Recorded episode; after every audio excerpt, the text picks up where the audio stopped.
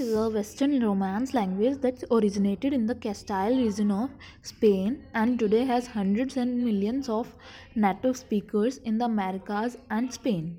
It is a global language and the world's second most spoken native language after Mandarin Chinese. Spanish is a part of Ibero language group of languages which evolved from several dialects of Vulgar Latin in Iberia after the collapse of the Western Roman Empire in the 5th century. The oldest Latin texts with traces of Spanish come from mid northern Iberia in the 9th century, and the first systematic written use of the language happened in Toledo, then capital of Kingdom of Castile, in the 13th century, beginning in 1492. This language was taken to the viceroyalties of the Spanish Empire, most notably to the newly discovered the Americas as well as the territories in Africa, Oceania, and the Philippines. Around 75% of modern Spanish vocabulary is derived from Latin.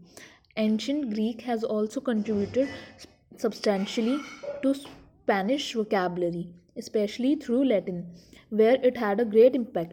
Spanish vocabulary has been in contact with Arabic from an early date, having developed during the Al Andalus era in the Iberian Peninsula.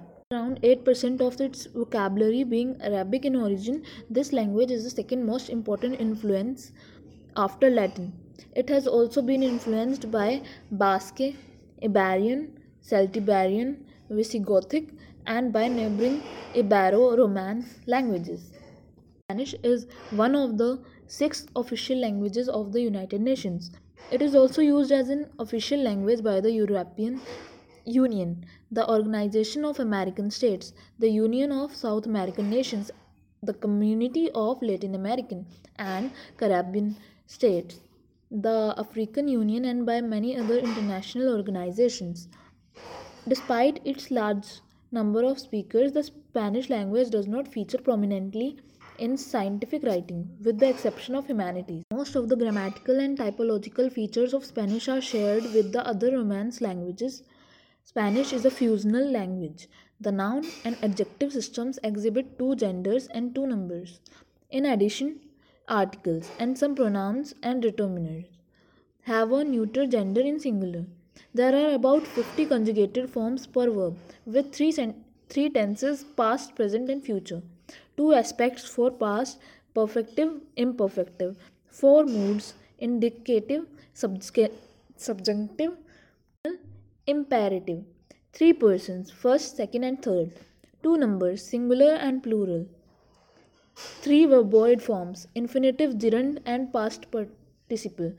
Verbs express TV distinction by using different persons for formal and informal addresses. Spanish syntax is considering right branching, meaning that subordinate or modifying constituents tend to be placed after their head words. The language uses prepositions and usually, though not always, places adjectives after nouns, as do most other Romance languages. Spanish language evolved from Vulgar Latin, which was brought to the Iberian Peninsula by the Romans during the Second Punic War, beginning in 210 BC. Previously, several pre Roman languages, also called Paleo Hispanic languages, unrelated to Latin, and some of them unrelated even to Indo European, were spoken in the Iberian Peninsula. These languages included Basque, Iberian, Celtiberian, and Galician.